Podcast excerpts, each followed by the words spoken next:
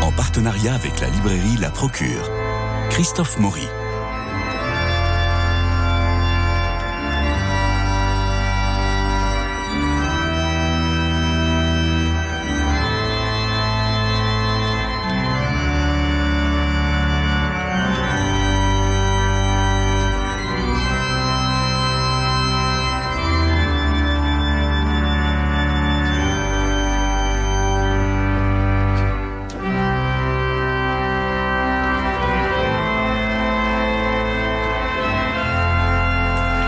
La femme est l'avenir de l'homme, chantait Louis Aragon. La femme est l'avenir de l'Église, disent Christine Pedotti et Anne Soupa. Elles faisaient entendre leur voix il y a plus de dix ans avec un livre retentissant, Les pieds dans le bénitier, puis en fondant le comité de la jupe, puis la conférence catholique des baptisés francophones. Et cet automne, elles créent, attention, la Fondation pour la renaissance du christianisme, rien de moins, un lieu virtuel qui soit un lieu de liberté et d'échange et d'évangélisation pour, je cite, une communauté vivante et productrice de sens. Alors comme pour le comité de la jupe et la conférence euh, catholique des baptisés francophones, cette nouvelle entité s'accompagne par la sortie d'un livre, une sorte de manifeste. Christine Pedotti, bonjour. Bonjour. Jean-François Rod est avec nous, bonjour. Bonjour Christophe. Alors votre livre, Christine Pedotti, est vigoureux, vivifiant, avec ses mots simples, comme, euh, je cite, le christianisme n'est pas une ascèse, il n'est pas sacrificiel, il promeut l'abondance, la prodigalité, la joie. On range la componction au placard? Ben, en tous les cas, on parle d'espérance. Et eh oui. On vient d'écouter le journal.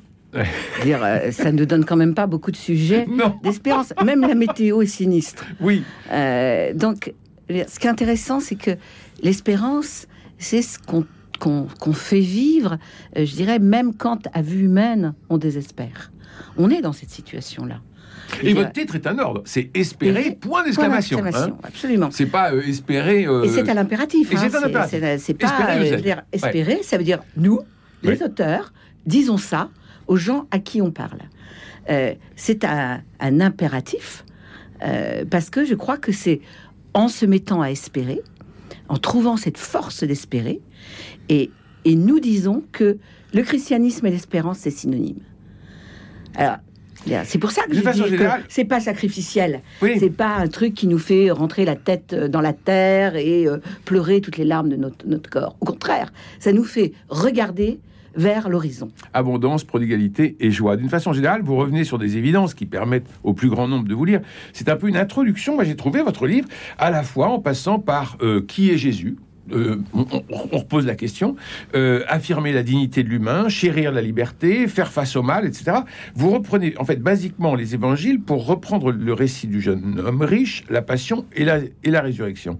Alors, on a l'impression, à vous lire que c'est un formidable livre qui s'adresse au plus grand nombre euh, et même aux non-chrétiens et même aux non-catholiques en disant vous allez avoir la base et vous allez comprendre pourquoi nous nous espérons. C'est ça le, c'est ça votre votre idée? C'est exactement ça. Parce que finalement, quand on interroge les gens sur le christianisme et les religions, d'ailleurs on, a fait faire un sondage euh, chez Odoxa dont on n'a pas encore les résultats euh, pour sonder l'espérance des Français et leur rapport avec les religions. Mais leurs rapports sont assez négatifs. Pour une part, moi j'ai euh, euh, eu les premiers échos. Ils ont à la fois euh, un rapport assez négatif avec les religions de façon générale, qui considèrent au fond des comme des empêcheuses de vivre heureux. et puis en même temps, ils pensent que les religions, ça donne quand même des valeurs et que ça aide quand même à vivre, et en particulier le, le christianisme. Donc c'est une relation assez ambiguë. C'est qu'ils ont le sentiment qu'il y a quelque chose, mais en même temps que ce quelque chose dont ils auraient besoin ne s'expriment pas euh, et qui n'entendent pas ce qu'ils voudraient entendre. Nous, c'est ça qu'on dit, c'est que dans le christianisme, c'est une formidable force de vie. Vous dites en effet qu'on refuse le monothéisme, mais on développe la culture de la méditation, du développement personnel, du chamanisme et des supposés pouvoirs des pierres et des cristaux. Et puis plus loin, Anne Soupa, la co-autrice avec vous, euh, écrit Les propositions de développement personnel font preuve d'un angélisme dangereux en considérant qu'il suffirait de mieux se connaître pour mieux se conduire. On serait en fait dans un grand n'importe quoi finalement bah, aujourd'hui. C'est vrai que moi je suis très habité par exemple par la parole de Jésus hein, qui dit euh, euh, montre aux disciples la foule et qui dit ils sont euh, comme des, brebis sans berger, comme un, peuple effaré. Ils ont faim. Voilà et, voilà et, et, donnez-leur vous-même à manger. Hein, oui, absolument. Donc au fond, voilà, nous on répond à ces injonctions là. donnons à manger. Pourquoi aller chercher ailleurs et, et- et- et finalement euh, relativement euh, je veux dire, euh, dégrader ce qui existe, puissant et fort, dans la tradition qui est la nôtre et qui est une tradition qui a montré euh, des, des- des- une, une puissance de vie, une puissance d'énergie, une puissance de transformation de l'humain. Et, et une partie de ce que l'humanité a de meilleur aujourd'hui dans ses valeurs, elle l'hérite du christianisme. C'est une chose dont on est très peu conscient. Mais oui. Donc on a Et là, dont on devrait être fier. on devrait être, en être fier. Et là, on a un trésor absolument prodigieux, pas tant à protéger. Moi, je suis pas pour la muséification et la Mm. momification. Il s'agit pas de protéger. Mais de. Il s'agit de partager Et oui. et, et de redire aux gens, mais attendez, je veux dire, au-delà de euh, ce que vous pensez euh, d'un catholicisme, euh, alors en plus, on est obligé de dire que le catholicisme a été impacté euh, récemment par euh, la, la- la tragédie euh, des abus, On va y et donc la, la perte de confiance est très très grande. Mais oui. Mais, mais, mais dans cette affaire-là, il y a quand même, euh, on dit hein, à propos de Jésus, une histoire, un événement qui fend le monde, qui fend l'histoire du monde, qui la transforme. Jean-François Rode. Oui, moi je voudrais dire que je trouve le projet euh, remarquable et très important parce que, et euh, comment dire, c'est un livre, euh, j'allais dire, risqué parce que vous essayez justement de dire avec euh, vos mots, en, euh, pas les mots habituels, pas les mots de justement qu'on a, toujours, qu'on défile. C'est pas on- la langue de quand- Billy. Hein. quand on défile là, vous essayez d'expliquer ce qu'est votre espérance à vous, Anne, Soupa et vous, et vous prenez quelques thèmes. Et cet effort de parler euh, justement à tous les contemporains, hein, pour leur dire ce qu'est le christianisme vraiment pour vous, ça je trouve que c'est un magnifique projet et c'est un, un livre important pour ça. Et je, je, vous félicite parce que je trouve que c'est un travail très difficile. En fait, il est je dis pas qu'il est facile de- d'expliquer euh, toujours la, la foi, mais lorsqu'on veut vraiment s'adresser à, j'allais dire, presque tout venant, en l'intéressant et en l'accrochant, je trouve que c'est un travail euh, important et vous avez bien fait. Mais vous savez bien, Jean-François, que j'ai à la fois beaucoup écrit et beaucoup publié, Oui. euh, beaucoup publié les autres. Et- et- oui. Euh, et, et finalement, euh, moi j'ai une, une vraie passion de la vulgarisation. Euh, c'est pour ça que j'ai participé au projet Théo, c'est pour ça que nous avons fait ensemble le magnif- les magnifiques projets Jésus euh, chez Oh. Albin Michel récemment sur les encyclopédies. Donc j'ai cette passion de, de- de partager, de vulgariser. Mais là, on est d'une certaine façon encore avant. Euh, la vulgarisation, c'est qu'on est vraiment dans, la tentative, et je ne sais pas si nous avons réussi, d'énoncer ce qui nous, nous, ce qui est au cœur, ce qui nous a guidés avec Anne, c'est la parole des, des- des disciples d'Emmaüs qui disent notre cœur n'était-il pas tout brûlant? Oui.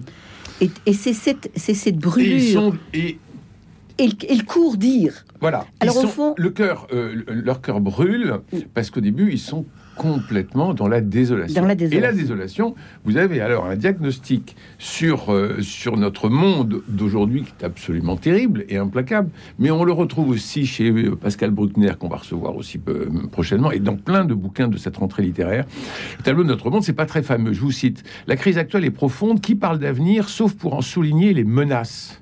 Reste le présent dont l'exaltation entretenue a un parfum de fin des temps.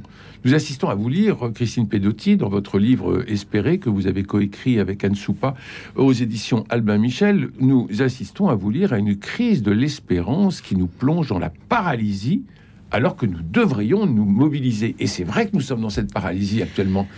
Oui, alors c'est un livre Parce que moi, é- écrit dans, et c'est un livre écrit aujourd'hui. On l'a achevé. euh, à- à- il y a trois semaines, quand même. Non, on l'a achevé en juillet.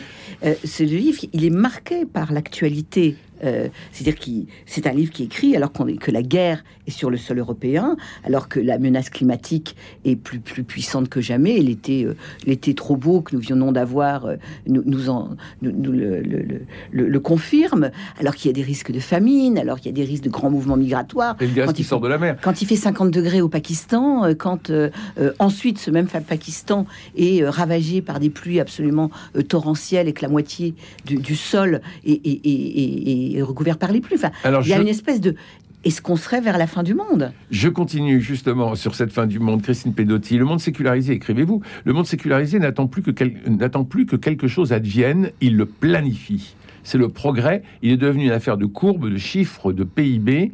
Il a été chéri par les planificateurs publics et privés dont le maître mot est devenu atteindre les objectifs. À force, un peu plus loin, à force de process à suivre qui privent les travailleurs de l'estime d'eux-mêmes et écrasent leur inventivité, s'y ajoute encore l'appauvrissement des relations sociales par l'usage des plateformes téléphoniques et des commerces en ligne. Tous les auditeurs reconnaissent bien le monde dans lequel nous sommes. Non, je t'ai plus Christine Pedotti, la coupe est pleine, mais alors Espérer, bah oui, espérer. Mais comment espérer dans un tel monde?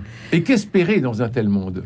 Parce que oui, on peut, on, peut parler de Jésus, on peut dire euh, nous espérons tout ce qu'il advienne, c'est ce que nous disons à la messe, mais enfin, qu'espérer et comment espérer dans un tel monde où nous parlons de chiffres, où nous parlons uniquement de process et où les travailleurs ont perdu l'estime d'eux-mêmes et que la, créativité est devenue affaire de pub? Mais voilà, la, position dans laquelle on s'est mise, Anne, et moi, c'est une position de témoin. Ben C'est-à-dire, comme les disciples d'Emmaüs qui disent ah, Notre hein. cœur était, tout, était tout brûlant.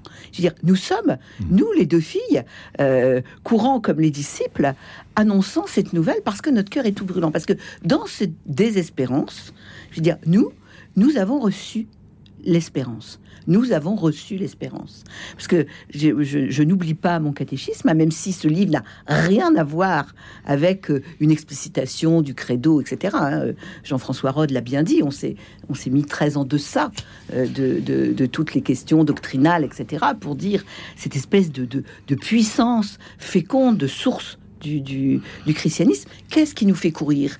Qu'est-ce qui nous rend le cœur brûlant? Vous parlez vraiment à la première personne. C'est ça qui est intéressant dans le livre. Non pas que vous, mm. vous, gardez vos griffes certainement et vos propositions. Mm. Euh, eh ben, on les a mais, un peu plus loin. Mais en même temps, mais en même temps, d'abord dans ce livre-là, vous témoignez. C'est vrai que c'était vraiment un témoignage au sens où vous dites ce qui vous habite euh, par rapport à Jésus, donc par rapport à Dieu, par rapport au mal, par rapport aux autres, etc. Et là, c'est ce qui est vraiment bien, c'est cette parole euh, risquée, intime, personnelle, pour appeler tout le monde à, réfléchir aussi à sa, propre espérance. Espérance. Alors, ce que nous disons, qu'est-ce, que, qu'est-ce, qui nous, qu'est-ce qui nous fait brûler le cœur de cette chaleur, etc. C'est que nous, nous pensons que les, chaque être humain et l'humanité tout entière a du sens qu'elle ne n'est pas du chaos pour aller au néant, qu'elle n'est pas un accident dans euh, l'histoire euh, euh, cosmique sans sens. Il y a quelqu'un qui a un œil sur nous et quelqu'un qui a un œil bienveillant sur nous. C'est une prodigieuse conviction. Et, cette conviction-là, voilà ce qui change le désespoir en espérance.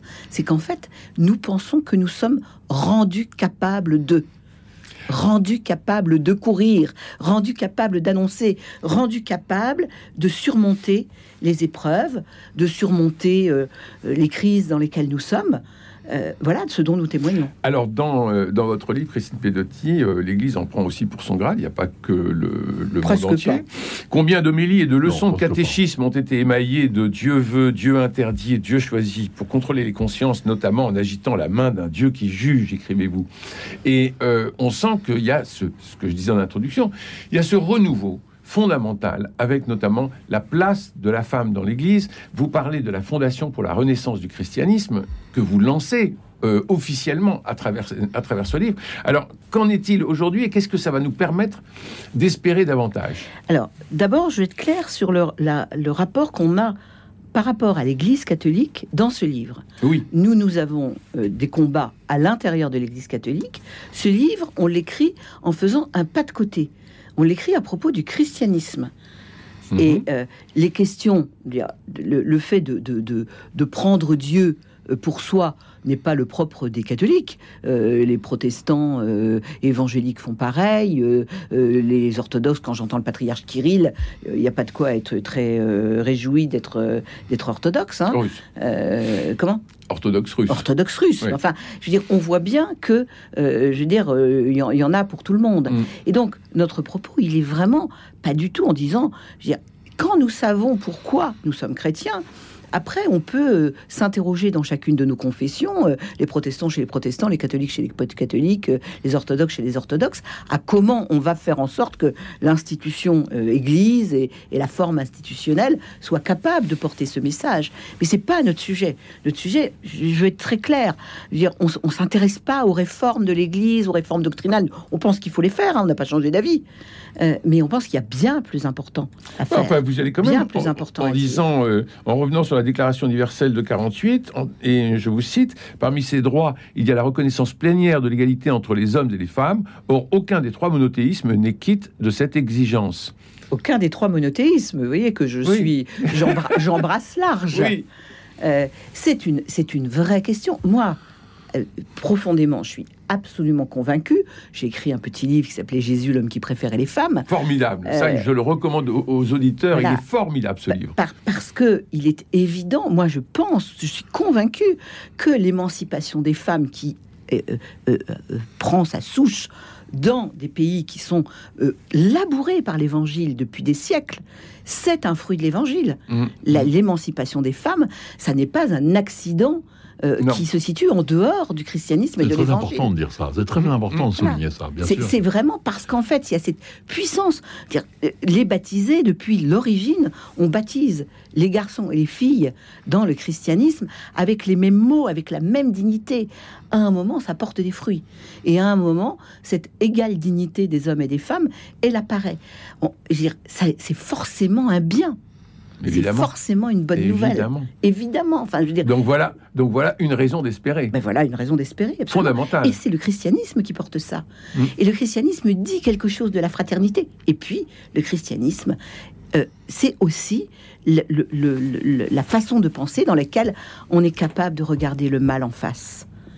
Parce que, je veux dire, le monde dans lequel on vit, c'est un monde dans lequel le, le- le mal, je veux dire, il est là. C'est pas par hasard si les chrétiens choisissent la croix comme étant leur signe. Parce que nous, on n'est pas, on n'est pas des naïfs, euh, on n'est pas des bisounours. hein. Et Mm. ça, je voudrais le dire. C'est pour ça que cette parole que nous nous portons, elle est, elle est dite dans un monde violent, dans un monde difficile. Jean-François Rode. Euh, Vous avez un chapitre très fort là-dessus, à la fin.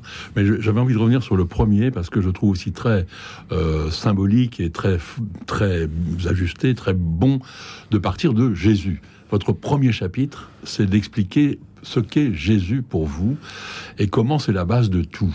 Et euh, ça, c'est vraiment magnifique. Et vous soulignez euh, justement là un- un signe d'espérance, c'est que Aujourd'hui, pour beaucoup de nos contemporains, Jésus reste encore une figure de référence.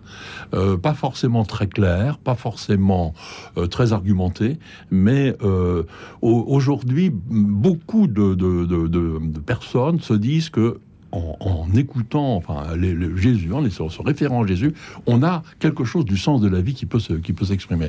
Alors, sans vouloir faire trop de, de- de- de publicité pour un livre qu'on a fait ensemble, mais le- il y a- on, on a fait une encyclopédie, enfin Jésus, l'encyclopédie chez Michel, Michel, un ouais. gros livre hein, avec euh, avec 70 spécialistes, etc. Un livre, à la fois savant et qui avait toujours le souci de communiquer. Eh bien, ce livre a eu un énorme succès. 45 000 exemplaires Ce, partis. ce euh, qui a été, un- ce qui a été, même pour l'éditeur, Mm. enfin pour nous peut-être, mais l'éditeur n'y Ouais. croyait pas. Enfin, ne pensait Oui, pas oui. que ça. va.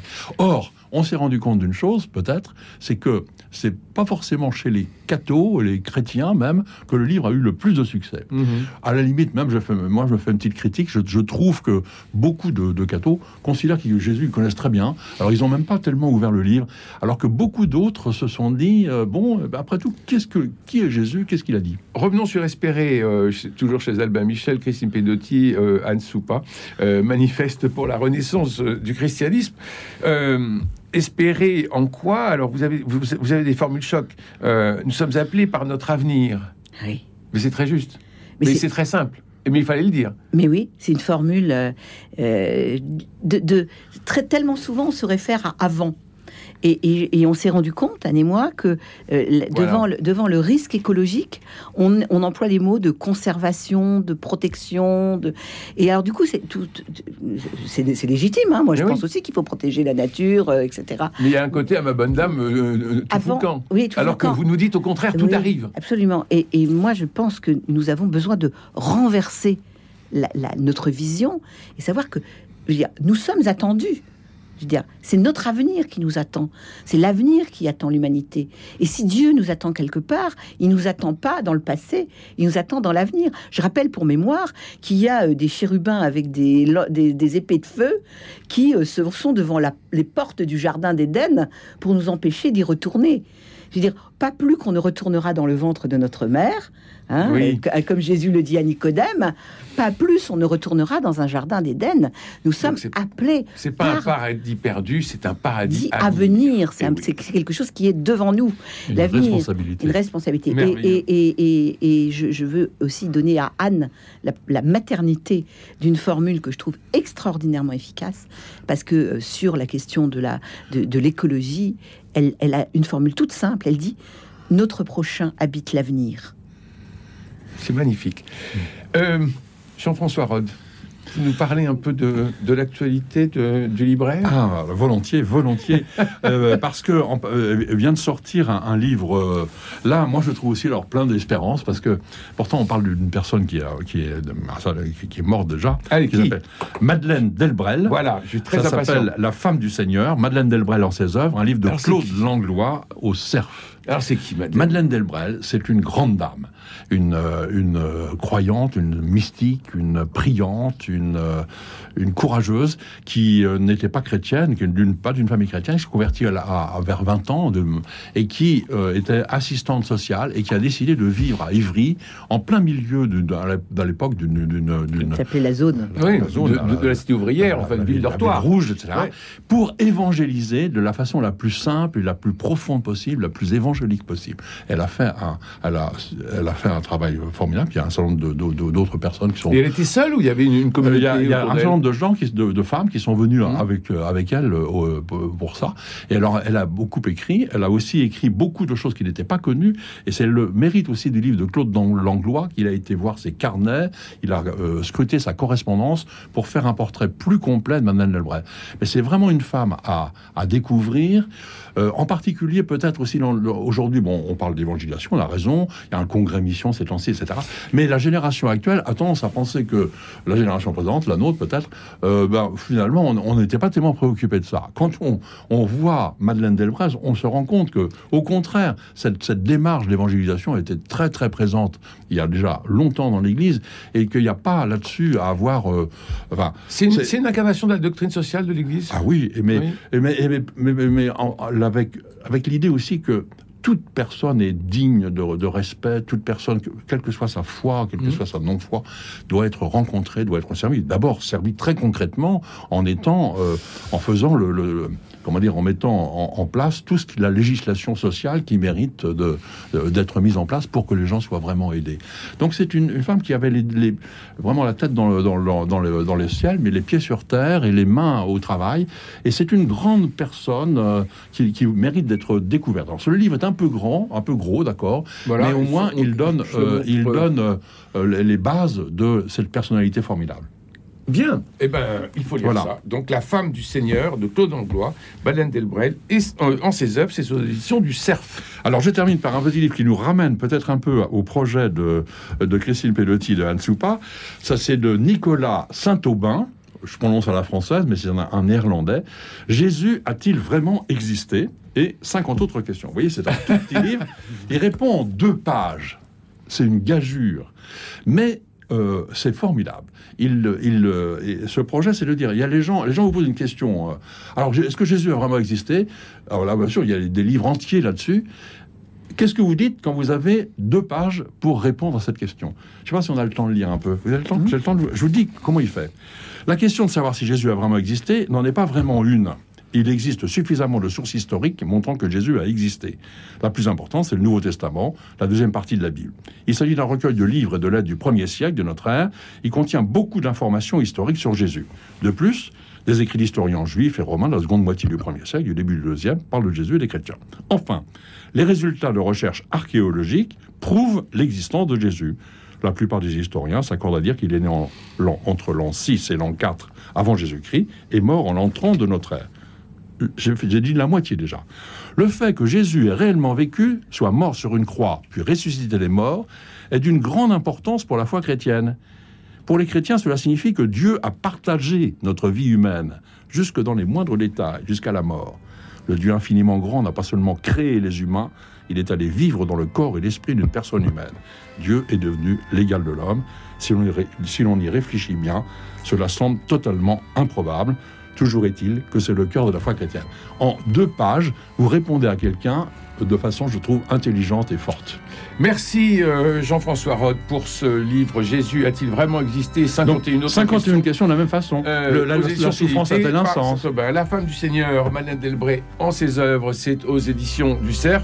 Et puis merci Christine Pedotti, merci pour votre livre, merci pour tout ce que vous faites, ce que vous êtes, ce que vous écrivez. C'est chez Albin Michel, ça s'appelle Espérer, euh, avec Anne Soupa en co-autrice. Il me reste à remercier Jean-Paul Lérine pour la réalisation, Philippe Malpeuch pour le générique, François Dieudonné pour l'organisation des studios, Louis-Marie Picard qui vous permet de réécouter l'émission en podcast et de la rediffuser. Demain, nous nous retrouvons pour les sorties hebdomadaires du théâtre. Je vous souhaite une bonne journée, je vous embrasse et bon courage dans la galère des transports.